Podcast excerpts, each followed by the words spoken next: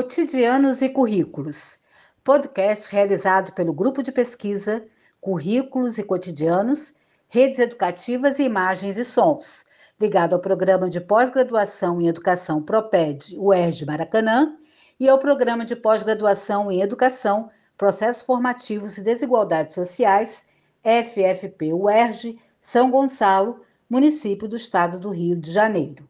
Apresentamos a nova série do podcast Cotidianos e Currículos nos meses de dezembro e janeiro de 2021.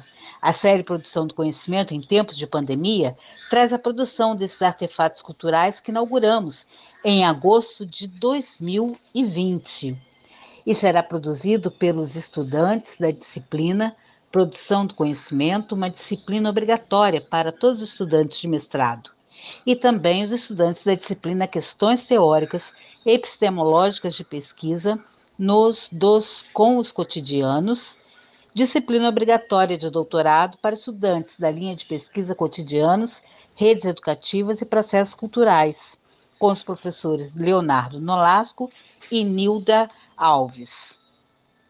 Essas produções foram realizadas justamente como maneira de pesquisar, ensinar e aprender juntos, docentes, discentes, discentes, docentes, todos nós, buscando maneiras de nos comunicar, criar e resistir, produzindo conhecimento. Este é o podcast de número 20. Sejam bem-vindas, sejam bem-vindos a essas produções. Olá, é com enorme prazer que nós que somos integrantes do Núcleo de Pesquisa de Filosofia e Infância, o NEF, nos reunimos para contribuir na reflexão sobre a produção de conhecimento na pandemia e realização desse podcast. O NEF tem muitos integrantes. Aqui seremos somente três. Eu, Giovânia Costa. Eu, Márcio Nicodemos. Eu, Pedro Miranda. Entramos no Proped no primeiro semestre de 2020. Tivemos somente a aula inaugural e o calendário foi suspenso devido à grave crise sanitária pela qual o mundo passa. Vimos nossas expectativas cortadas pela impossibilidade de frequentar o riquíssimo ambiente acadêmico da UERJ a biblioteca, de fazer novos amigos na cantina. De casa, nos conhecemos pela tela nas aulas remotas que possibilitaram a retomada do calendário letivo. Mas o NEF estava preparando para o décimo CIF, que aconteceria no segundo semestre de 2020. O CIF é um colóquio internacional de filosofia da educação e já é uma referência nacional e internacional na área. Esse ano comemoramos sua décima edição. Não foi uma decisão fácil, mas o grupo optou por realizar uma profase do décimo CIF no formato virtual. Isso aconteceu entre os dias 3 e 9 de outubro de 2020. Nós três participamos do evento, tanto com trabalhos enviados quanto mediando os grupos de estudos que foram uma novidade, no que se refere a encontros acadêmicos desse porte. Conseguimos, apesar e principalmente pelo contexto macro de mundo, fazer filosofia, fazer educação, buscar infâncias.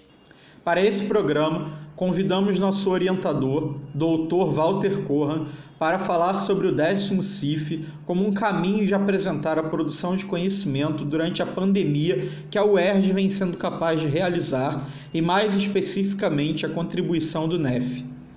Também está conosco a doutora Fabiana Martins, que se doutorou em fevereiro de 2020 pelo PROPED e que é a mais antiga integrante do nosso grupo de pesquisa, pois acompanha o Walter desde a iniciação científica júnior, quando ainda era aluna do CAP da UERJ. Olá, Walter. Olá, Fabiana.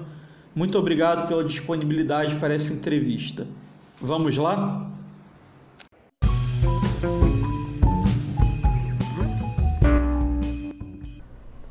Walter, conta pra gente um pouco da história do CIF, quando e onde começou? Os colóquios internacionais de filosofia e educação começaram em 2002 como colóquios franco-brasileiros de filosofia da educação. Eu estava chegando na UERJ, da UNB, nesse ano, e no primeiro colóquio participou Jacques Rancière, apresentando O Mestre Ignorante. Também participaram Hubert Vincent, Stéphane Doualier, Patrice Vermeyran E hum, palestra de abertura de Jacques Rancière depois foi publicada como prólogo do da edição brasileira do livro, um pouquinho retocada por Rancière.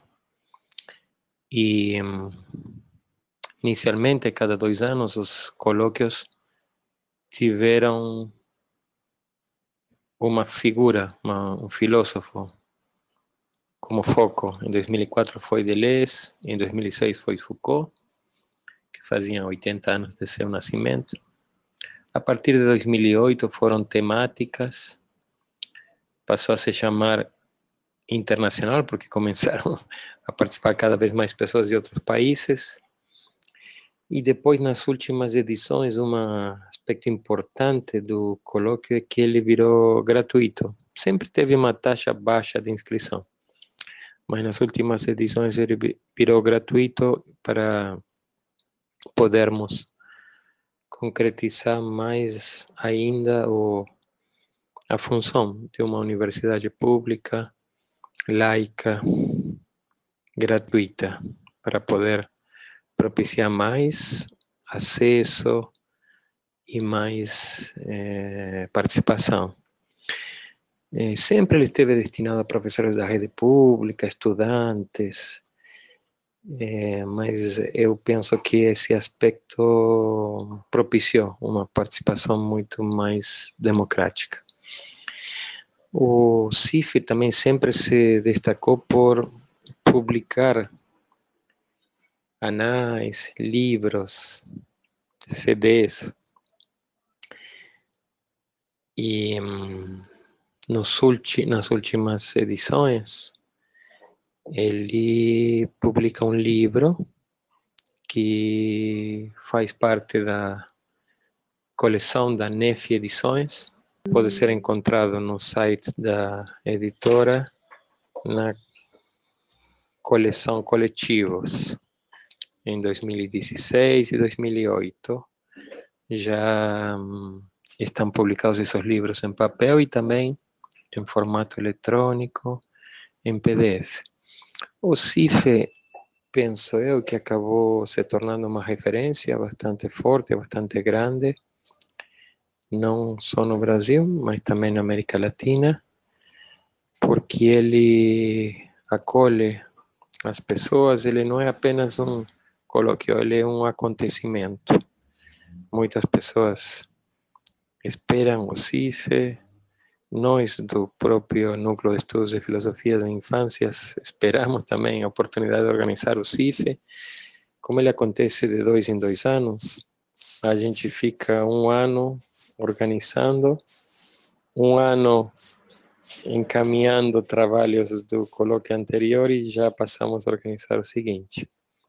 E nesse ano de 2020, com a pandemia, a gente não pôde organizar o o CIF presencial e então organizamos uma profase depois de muita discussão, porque para muitas pessoas o CIF só poderia ser presencial. Depois de muita discussão decidimos organizar uma profase virtual e que foi muito bem sucedida entre 5 e 9 de outubro de 2020 e estamos pensando em organizar uma fase presencial em 2021, se isso for possível. Fabiana, você chegou no NEF ainda aluna do ensino médio e acaba de se doutorar aqui no Proped.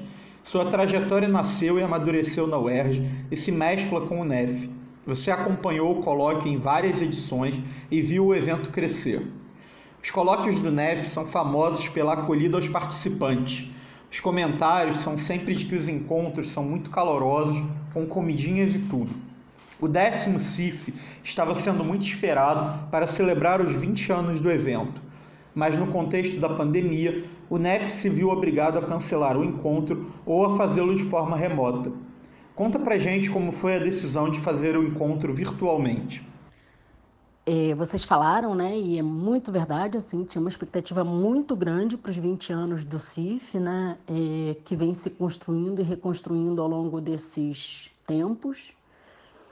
e a pandemia trouxe a impossibilidade da realização do CIF presencial. E aí eu acho que a primeira coisa que se colocou em questão é assim, como é que a gente vai conseguir comemorar, marcar, né, esses 20 anos desse evento tão importante nas nossas vidas profissionais e pessoais à distância, né? Como vocês bem falaram, é, o CIF tem a marca do da sala dos sonhos, do lanchinho, do cafezinho, dos encontros de pessoas que às vezes vão ao Brasil só duas a cada desculpa a cada dois anos para o CIF, né? Assim tem essa coisa do presencial muito forte. E, bom, como vocês bem sabem, estiveram acompanhando as discussões lá no grupo, é, não foi fácil resolver fazer à distância, a gente hesitou muito. Eu acho muito importante colocar isso, porque quando às vezes a gente olha, é, depois de ter terminado um evento, diz foi legal, deu certo, não deu certo, não foi legal, foi isso, foi aquilo. Eu acho que a gente corre um pouco o risco de perder um pouco pro... o processo de construção anterior a esse evento, que foi um processo de muitas hesitações, medos, dúvidas, desconfianças e perguntas, né? A gente esteve conversando demais sobre isso, assim, não foi uma coisa que a gente partiu do princípio de que, bom, já que estamos na pandemia, então faremos virtualmente. Nesse sentido, eu acho que é uma marca do CIF também, que é pensar o evento, pensar o evento na sociedade contemporânea e nos desafios e possibilidades que a gente está vivendo. De alguma forma, o CIF não se furtou a isso e a gente ficou pensando muitas coisas, né? A questão do, do medo da certa privatização da educação pelo esse uso massivo, das plataformas digitais, enfim, as discussões foram muito grandes e a gente decidiu fazer por uma série de fatores, mas ainda um pouco arriscando, né? Arriscando a errar no duplo sentido. Walter, poderia comentar sobre as diferenças do formato presencial para o virtual? Então, a Proface do décimo CIFE, que aconteceu agora em outubro, a gente abriu uma chamada o ano passado, quando pensamos que era presencial, e abrimos agora uma nova chamada para Proface online. Já nos últimos colóquios tínhamos reforçado uma participação mais igualitária. No último CIFE, as mesas palestrantes tinham sido só mulheres e em boa parte negras. E para esse CIFE pensamos reforçar essa condição igualitária, solicitando a todos os interessados participar com um trabalho que teria entre 500 e 1000 palavras, começando com uma pergunta e terminando com uma pergunta e uma única referência bibliográfica. Não haveria participação em outra condição, não haveria palestrantes, não haveria ouvintes. Recebemos ao todo mais de 900 trabalhos, embora pareça difícil de entender, mas bastantes não respeitavam essas normas, embora a gente escreveu e deu mais uma, duas, três chances, alguns finalmente também não não conseguiram. Enviar um texto de entre 500 mil palavras, começando com uma pergunta e terminando com uma pergunta e com uma única referência. Muitos enviaram textos padrões, 15 páginas, muitas referências, 100 perguntas. Mas ao todo foram aprovados mais de 800 textos e organizamos eles em 70 e poucos grupos de estudos, em dois períodos, diurno e noturno, porque tinha pessoas de muitas formações, muitas cidades, muitos países, muitos fusos horários e várias línguas. Então a gente organizou os grupos de estudo por língua e foi uma experiência bem interessante. Ao mesmo tempo, a gente fez uma programação que inicialmente chamamos cultural, mas que era também acadêmica, de teatro, cinema, e hum, caminhadas filosóficas, dança, arte, tentando explorar com outros registros e outros discursos a pergunta principal do colóquio que era o que pode uma educação filosófica. Como disse anteriormente, duvidamos muito fazer o colóquio online e ainda temos dúvidas, embora muito satisfeitos e muito felizes com alguns dos resultados do colóquio. Mesmo assim, ainda temos algumas dúvidas sobre o, as atividades online, sobretudo quando dão tão certo quanto essa deu. Por um lado, porque, claro, podem fazer é, esquecer a dimensão presencial ou podem então reforçar discursos conservadores e regressivos, é, mas também por outras questões. Uma de respeito ao público. Nós habitamos uma universidade pública, os colóquios são um espaço público, gratuito, aberto. Dessa vez foram gratuitos e abertos, mas a gente teve que habitar um espaço privado, uma plataforma Zoom.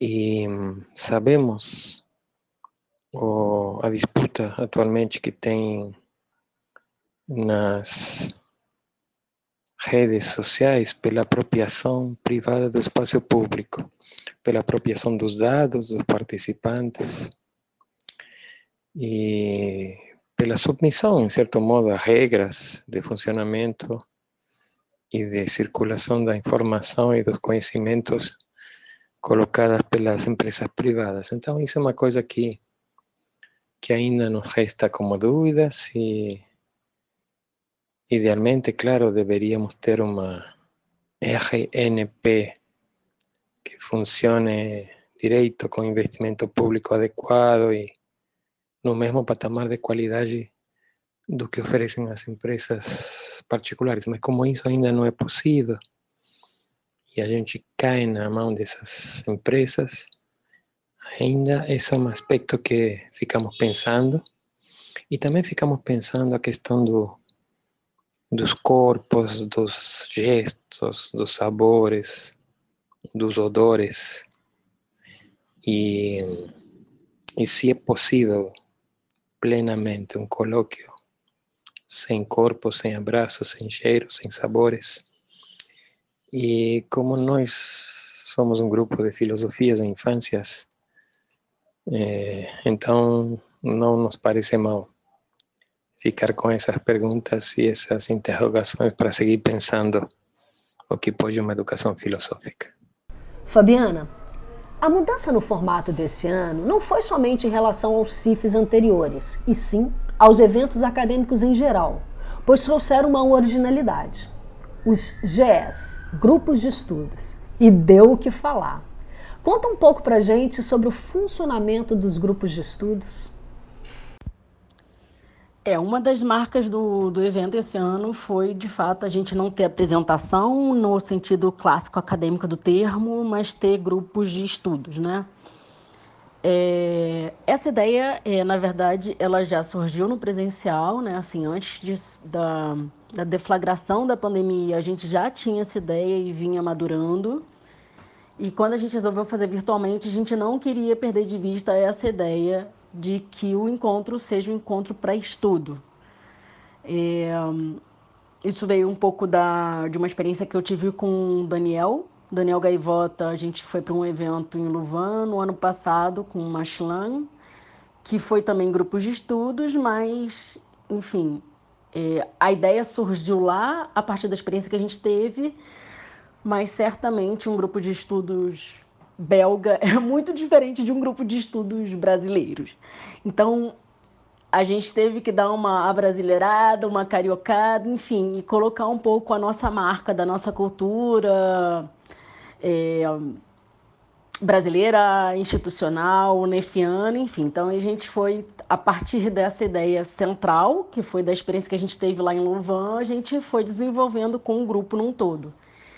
E aí teve uma coisa que foi muito interessante, que eu acho que assim, que eu, eu, eu, eu aprendi muito, assim, fiquei muito empolgada e muito, enfim, com muita vida, assim, que foi a questão da mediação dos, dos grupos, né? Porque para ter o grupo de estudo, a gente pensou que seria necessário ter um mediador por grupo. E aí a gente resolveu fazer uma breve formação de mediadores, só para eles terem um pouco ideia de como é que a gente estava pensando, mais ou menos, um que a gente poderia chamar de uma metodologia do grupo de estudo, né? Que não é exatamente uma metodologia, é um proto-metodologia, alguma coisa que a gente vinha desenhando. E aí, logo no primeiro encontro da formação de mediadores, que ia ser o primeiro e único, as coisas foram ocorrendo de uma maneira tão interessante que a gente resolveu fazer formação o mês inteiro. Então foi um mês muito intenso e muito interessante, porque nós do NEF tínhamos uma ideia dos grupos. E no processo de formação de mediadores, que a gente partia um pouco da hipótese de que a gente ia mostrar para eles como eles deveriam, ou poderiam, ou potencialmente fariam, eles mostravam pra gente, olha, talvez por aqui não seja legal, talvez seja mais interessante por ali. Então, foi uma coisa muito interessante que assim, o CIF começou antes da data prevista, né, com a formação dos mediadores. E eu acho que uma coisa muito legal é que o CIF não só como, como assim, não só começou, como foi sendo repensado durante esse começo, assim, foi muito interessante, né? E aí os mediadores começaram a se apropriar é, mais do que exatamente uma metodologia, mais do que exatamente uma os passos, né, que a gente tinha pensado para os três dias de encontro de cada grupo, mas eles começaram a se apropriar de um pouco de uma ideia é, pedagógica, filosófica que a gente estava querendo desenvolver e traziam ideias, sugestões, enfim. Foi uma experiência muito interessante, especialmente quando a gente quer pensar é, uma educação filosófica, a escola pública, no sentido de que nada está dado, né? Assim, de alguma forma, talvez a gente tivesse partido de um certo pressuposto de que os grupos estariam mais ou menos prontos. E aí chegam os mediadores e fazem uma bagunça infantil maravilhosa que nos faz nos repensar e está sempre colocando em questão os nossos propósitos e os modos como a gente estava pensando no evento. Então eu acho que foi uma coisa muito interessante, porque eu acho que foi muito nefiano nesse sentido. Realmente, Fabiana, a, o período da formação dos mediadores foi um momento muito rico para o grupo. Mas você poderia falar um pouco mais da metodologia dos grupos e da questão da autoria, que todo mundo comentou muito, né? a ausência de, de autores dos textos e onde aparecia um nome era na sala do grupo. Comenta um pouco sobre isso. De alguma forma, eu acho que falar da metodologia do grupo passa inevitavelmente por falar da formação de mediadores. Por quê? Porque a gente tinha uma ideia muito geral, mas essa metodologia foi sofrendo alterações e implementações ao longo desse, desses encontros de formação de mediadores. Então, eu diria que, que a metodologia final, tal como ficou, ela é fruto desses encontros também. Inicialmente, a nossa ideia era uma coisa muito simples, assim, era a gente ter um momento para estudar. E então a gente começou a pensar como é que a gente poderia criar um espaço, né, em que as pessoas pudessem tão somente tudo isso estudar, né? Naquela coisa que eu já falei um pouco anteriormente dessa de quebrar um pouco, enfim, essa ideia de que na universidade, nos eventos universitários a gente vai apresentar coisas, né? Enfim, numa certa afirmação de uma relação de igualdade entre as pessoas e eu acho que quando a gente procurou essa metodologia, a gente procurou uma coisa diferente, né? Eu acho que também é importante dizer isso, que assim, não é nem melhor nem pior, né? Assim, foi uma coisa diferente a partir de uma certa aposta, de uma inventividade numa ideia de fazer escola. Então, a nossa ideia é que os grupos se encontrariam, as pessoas se, se organizariam em grupos e os grupos se encontrariam para conversar sobre os textos que cada pessoa tinha escrito. Então, inicialmente seria o seguinte: é, as pessoas se encontrariam todos os dias, de segunda a sexta, nos seus grupos, e elas leriam os textos delas entre elas e conversariam. depois a gente foi refinando um pouco mais essa ideia de como é que isso poderia ficar mais fluido, porque, enfim, como é que as pessoas leriam os textos, isso seria muita coisa, porque os textos geralmente, né, os artigos têm entre, sei lá, 12 e 15 páginas, seria muita coisa. E a gente foi conversando, isso tudo antes da formação de mediadores. E a coisa foi se desenvolvendo e a gente teve uma ideia que, bom, a gente faria, na verdade, cinco dias seria muita coisa, porque a nossa condição é, básica era de que as pessoas precisariam estar todos os dias, e de fato seria muito difícil que as pessoas pudessem estar os cinco dias. Então a gente resolveu diminuir, né? De cinco dias para três, e a gente tinha pensado. Acho que a gente ia pensar tipo quatro horas e a gente diminuiu para três horas de encontro por dia. E essa era a ideia. Bom, e depois então a gente pensou que os trabalhos ficariam muito grandes para as pessoas lerem e a gente resolveu que as pessoas não submeteriam artigos, mas resumos expandidos, coisa que foi a primeira vez que a gente fez isso no colóquio, porque normalmente é, a inscrição de submissão de proposta de trabalho já é com trabalho completo, não com resumo. Então, esse ano a gente fez também diferente nesse sentido. A chamada foi abrindo para resumo expandido, já pensando na ideia de que esses seriam os resumos, os textos bases de trabalho e, e pensamento nos grupos de estudo. É, essa questão da autoria que vocês colocam foi uma coisa que até a formação de, de mediadores isso não tinha surgido. Pelo menos, não sei, vocês me corrijam se eu estiver equivocada, se eu não estiver lembrando, mas é, salvo engano, é, a gente selecionou alguns trabalhos para a gente poder fazer uma experiência com os mediadores e por acaso é, não foi colocado o nome. Não, na verdade, minto. Os três primeiros trabalhos que a gente escolheu foram os me... foi o meu, o do Walter e o do Dani por uma questão muito prática, uma questão autoral também, porque a gente ia fazer uma experiência de pensamento com um certo protótipo do que a gente estava pensando para os grupos durante o colóquio. Então a gente queria levar, enfim, alguns textos, que na verdade eram resumos expandidos, para as pessoas poderem fazer esse exercício. Então, como daria certo trabalho, assim, um pouco de, de perguntar para a pessoa se ela autorizaria ou não autorizaria, porque ela mandou para o evento, a gente estaria usando antes, enfim e a gente colocou sem os nomes. E porque, bom, enfim, também é uma coisa também meio delicada, porque tava eu, Dani e Walter meio que ajudando a, a pensar nessa formação de professores. Desculpa. Ato falho, porque eu acho que a formação de mediadores é, de alguma forma, também uma formação de professores num sentido mais amplo do termo. É, e aí a gente tirou os nossos nomes porque a gente achou que também ficaria uma coisa meio constrangedora, né? Enfim, para as pessoas poderem ler sem pensar, não, esse texto é da fulana, então eu não posso criticar, eu não posso, enfim. E na verdade a gente pensou isso só por uma coisa muito rápida ali do momento de dinamizar esse primeiro encontro. E o fato de não ter o nome dos autores gerou uma discussão enorme que a gente não previa. E a partir desse momento a gente começou a pensar na questão da autoria. Então, assim, na verdade, a questão da autoria veio no meio de um processo de preparação é, experimental, prático do colóquio. Então, isso foi uma coisa que a gente começou conversar e deu continuidade, assim, se seria interessante colocar ou não o nome dos textos dos participantes é, no material de estudo e, de fato, como vocês mesmos falaram, a gente resolveu não colocar o nome de ninguém.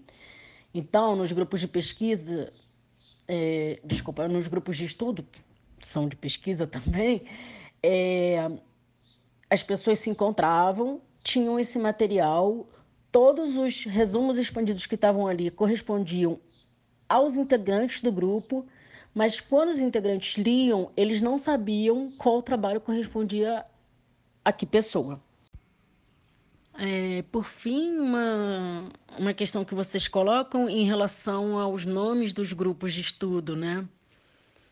É mais uma vez, foi uma coisa que surgiu no processo, porque os grupos teriam números tão somente, né? É, a gente dava GM, que era grupo da manhã, GN, que era grupo da noite, de 1 a 35, GN de 1 a 35, GM de 1 a 35. Mas foi na época em que a gente chegou à marca dos 100 mil mortos aqui no Brasil e a gente estava muito afetado por tudo isso. Enfim, continuamos, mas é, foi uma marca concreta e simbólica ao mesmo tempo. Então surgiu a ideia da gente batizar esses grupos com o nome de falecidos do Covid é, e falecidos próximos nossos, né? É, isso surgiu muito também a partir de uma certa demanda que a gente sentiu do grupo, trazida inclusive por um companheiro do grupo que perdeu um, um familiar muito próximo. E a gente achou muito boa essa ideia, além de conseguir ver uma certa necessidade de dar uma visibilidade para tantas invisibilidades que estão acontecendo agora com essas mortes ceifadas por uma política pública é, pouco comprometida ou nada comprometida com, com a população. Então, demos esse nome e cada sala, então, tem o nome de um falecido do Covid próximo ou não tão próximo é, do grupo de pesquisa. Também é interessante pensar nisso de alguma forma, porque a gente poderia ter dado nomes de pessoas famosas, por exemplo. A gente poderia ter pesquisado pessoas influência, é, influentes né, no pensamento para homenagear. E não, a gente decidiu colocar o nome de pessoas influentes nas nossas vidas particulares. Eu acho que isso também fala um pouco do cunho político igualitário que a gente vem procurando. Walter, já vem fazendo história a caminhada que o CIF promove e a atividade foi mantida, mesmo no formato virtual. Como foi que isso funcionou? Claro que a, a realização virtual do colóquio teve alguns ganhos evidentes. É, o principal deles é a a ampliação da participação. Muita gente que presencialmente não teria podido vir, que nunca tinha conseguido vir ao colóquio pela primeira vez participou. E foram pessoas de lugares muito remotos, que mesmo podendo participar teria sido muito custoso participar. E teve também essa possibilidade de colocar juntas as pessoas de diferentes línguas.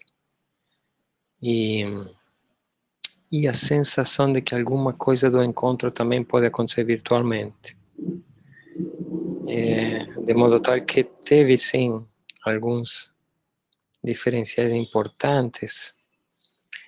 Na arte, por exemplo, teve um teatro negro da Escola Martins Pena, da Escola de Teatro, que também a apresentação dos contos negreiros do Brasil, que eles conseguiram fazer apresentações através de, da aproximação da câmera ao rosto, às bocas, conseguiram fazer uma performance que certamente não teria sido possível fazer presencialmente. Assim como presencialmente se podem, diriam ter feito coisas que virtualmente não se puderam fazer. De fato, o, eu penso que na verdade é outra coisa, é outro, é outro mundo, é outra realidade, é outro colóquio. Nem melhor nem pior. Diferente. Podendo fazer coisas que presencialmente não pode e não podendo fazer coisas que presencialmente pode. Com essas dúvidas e questões sobre o público, sobre a democratização do ensino, sobre o que pode uma educação filosófica. A opção de fazer o encontro no formato virtual foi uma afirmação da possibilidade de fazer filosofia e educação não apesar da pandemia, mas e principalmente por estarmos nesse momento tão difícil de mundo. Walter, o que você tem observado em relação à produção de conhecimento nesse contexto de pandemia do coronavírus? Produção de conhecimento no, no mundo virtual, eu penso que é de uma outra ordem. De novo, não vou falar que é melhor que é pior, mas é outro conhecimento, é outra produção, é uma produção de um outro conhecimento. É, hum, repito, não é nem melhor nem pior. É, bom seria podermos logo retornar a, a produção de conhecimento no mundo real, atual na verdade, porque o virtual também é real, e, e manter essa proliferação de conhecimento e de produção de conhecimento no mundo virtual gerado pela pandemia. E, sobretudo, eu penso que o problema principal é a democratização dessa produção e desse acesso. Infelizmente, a pandemia no Brasil e em outros lugares muito provavelmente também, ela tem reforçado as desigualdades, tem tornado elas mais claras, mais evidentes. E com políticas públicas regressivas, perversas, como as do governo Bolsonaro, isso não tem senão reforçado a ausência de democracia na produção do conhecimento. Na produção e no acesso e nas condições de produção. Porque sabemos que aqui no Brasil tem uma grande parcela da população que está simplesmente excluída da, da conexão, da conectividade, que tudo isso tem se reforçado durante a pandemia. Durante essa época de necropolítica lamentável no Brasil, política da morte, política da exclusão, política insensível, sobretudo com, com os mais excluídos, com os negros, com os pobres, com os que oferecem alguma forma de resistência e de diferença. Gostaria de complementar algum ponto, algum recado para quem nos ouve? É sempre um desafio em qualquer contexto fazer filosofia, fazer educação. Para nós, a filosofia é uma forma pedagógica da resistência, é uma forma de fazer a escola, dentro e fora das escolas. E, e foi uma questão, é, é uma questão muito crucial.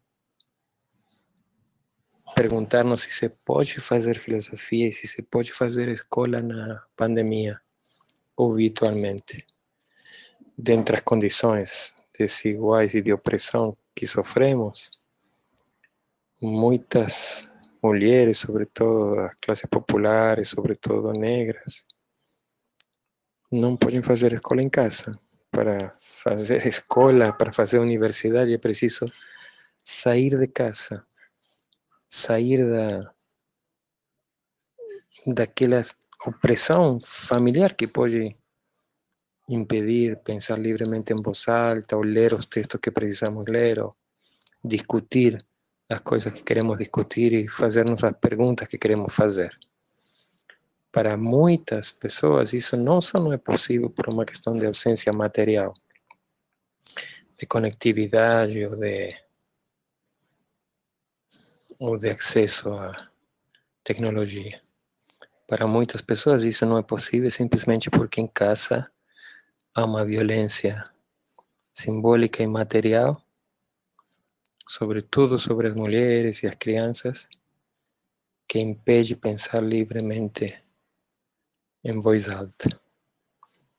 Para nós, a filosofia tem esse grande desafio: aumentar o campo do que é pensado, do que é sentido, do que nos importa questionar, porque assim entendemos a, a filosofia como uma forma de fazer escola, de questionar o mundo que vivemos e pensar em que outros mundos poderíamos viver.